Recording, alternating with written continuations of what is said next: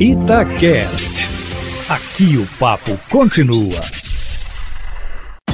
Todo esporte com João Vitor Cirilo.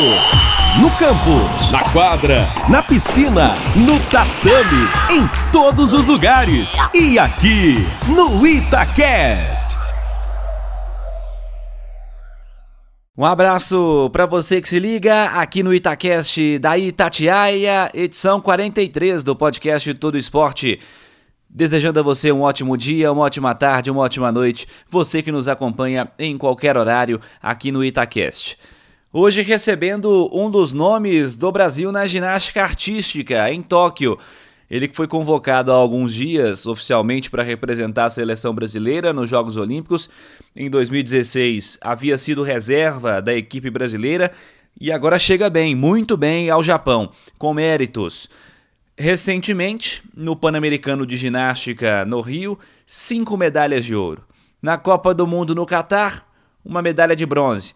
Ele faz parte do time do Minas desde o início do ano e vamos poder contar aqui a realização do sonho do Caio Souza, carioca, 27 anos, membro da disputa por equipes pelo Brasil na Olimpíada na ginástica artística. Caio, primeiramente, obrigado por atender a Itatiaia. Fala galera, muito feliz de estar aqui hoje, conversando com vocês um pouquinho. Vamos, vamos bater um papo bem legal. Prazer é nosso, Caio. Pra gente começar, Claro, vamos falar sobre essa sua convocação para Tóquio, pela qual te parabenizo. Qual é o sentimento nesse momento? O que, que se passa pela sua cabeça ao ver seu nome entre o time brasileiro para os Jogos Olímpicos? Ah, cara, muito, muita felicidade, né? Muito passa passa um filme na cabeça. É, são anos de treinamento, anos de, de foco total no esporte. É, isso é um sonho desde criança. E ver o meu nome saindo ali no, nos convocados para os Jogos Olímpicos de Tóquio 2020 me fez me fez ficar muito feliz. Eu vi, eu vi toda a trajetória que eu passei para poder estar tá aqui. Legal, Caio. E eu quero que você avalie seu momento para gente.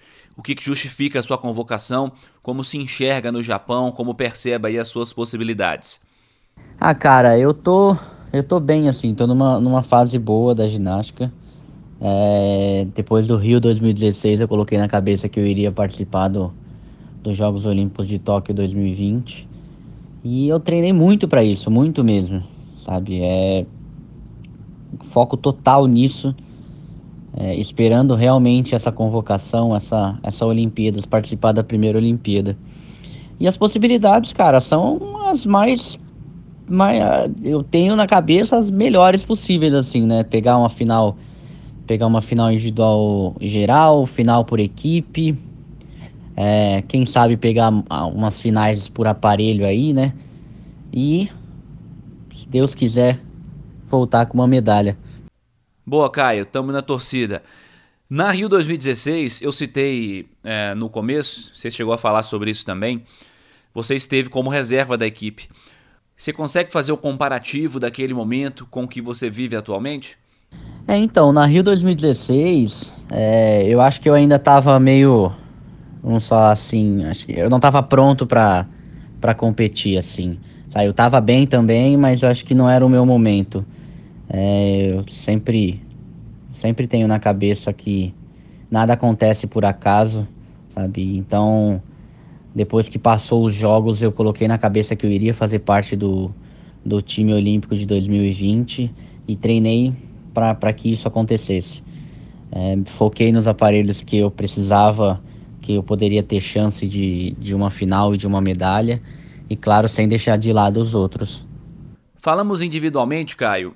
Uh, e como é que você avalia a nossa equipe, nosso time de ginastas, no masculino e no feminino?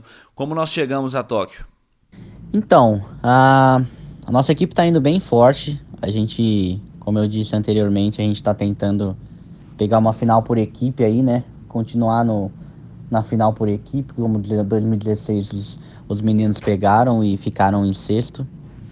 Uh, a gente está indo bem forte, a gente optou, a comissão técnica optou por deixar o, o nosso especialista, o Arthur Zanetti, como na vaga individual que a gente ganhou no Pan-Americano. E a gente está levando quatro gerais muito fortes, então acho que isso dá uma uma margem boa pra gente. E o, o, feminino, infelizmente, eles não, não conseguiram a vaga por equipe, mas a Flávia e a Rebeca, elas estão treinando muito forte, estão treinando muito muito para essa para esses jogos e quem sabe aí também não não trazer uma medalha pro uma medalha inédita pro time feminino. Pois é, Caio, com essa diferença né, entre o masculino e o feminino, essa diferença na conquista da vaga, mas seguimos na torcida também para Flávia, para Rebeca, que elas tenham um bom desempenho nos Jogos Olímpicos. Caio, essa é uma pergunta que eu tenho feito a muitos esportistas que participam conosco aqui no podcast Todo Esporte. No que, que a pandemia interferiu nos seus planos, no seu planejamento? O que, que esse ano a mais no ciclo olímpico representou aí para você? Olha, eu acho que todos responderam a mesma, não a mesma coisa, mas praticamente a mesma coisa.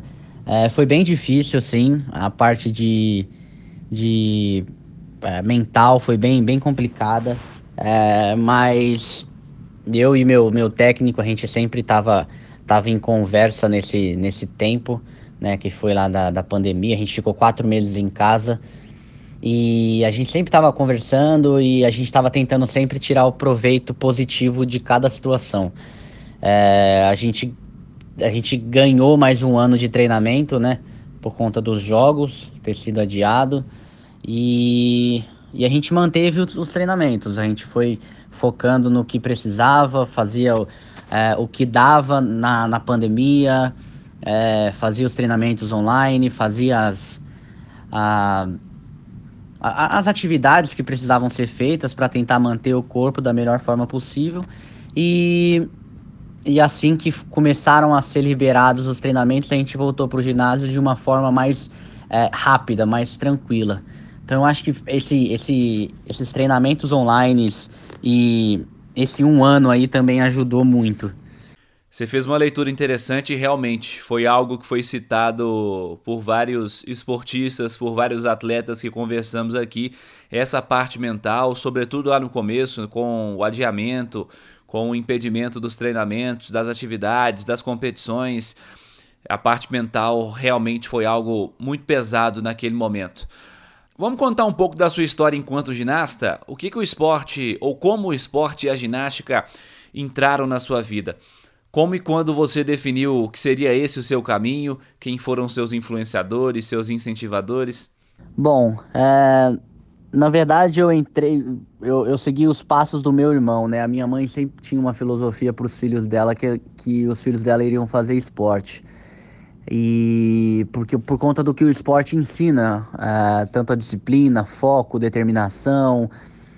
E o meu irmão, eu tenho um irmão mais velho, ele fazia karatê na época. E aí eu fui seguindo os passos dele.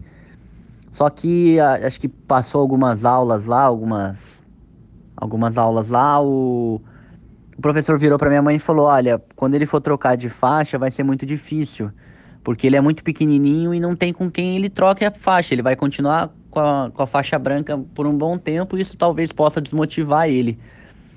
E como eu sempre fui muito arteiro de, de subir em árvore, de subir nas portas, é, eu não podia dar a mão para os meus pais, que eu, que eu virava cambalhota, virava uns mortais. Uma vez passando numa academia em Volta Redonda, da Cláudia Delgado, uh, eu vi a cama elástica lá, soltei da mão da minha mãe, fui sair correndo, comecei a pular, me pendurei, a professora gostou, chamou eu para fazer as aulinhas lá e, e desde então eu comecei no, com isso no esporte, isso aí desde os meus três anos. E, cara, eu acho que eu nunca pensei quando que isso virou, é, que seria o meu caminho e tudo mais. Acho que isso foi acontecendo aos, aos poucos, assim. É, com, você imagina, com sete anos a gente nunca imagina... A gente tem aqueles sonhos meio malucos de quando crescesse, mas acho que eu nunca imaginei que eu iria ser um atleta de ginástica artística que chegaria a uns Jogos Olímpicos. Mas isso foi acontecendo aos poucos, assim, sabe? É, degrau por degrau, e acho que foi chegando dessa parte legal, desse jeito. E, cara, eu, quando com sete anos, eu saí da lá de Volta Redonda, né? A minha professora viu que eu tinha talento e falou para eu fazer um, um teste no Clube de Regatas do Flamengo.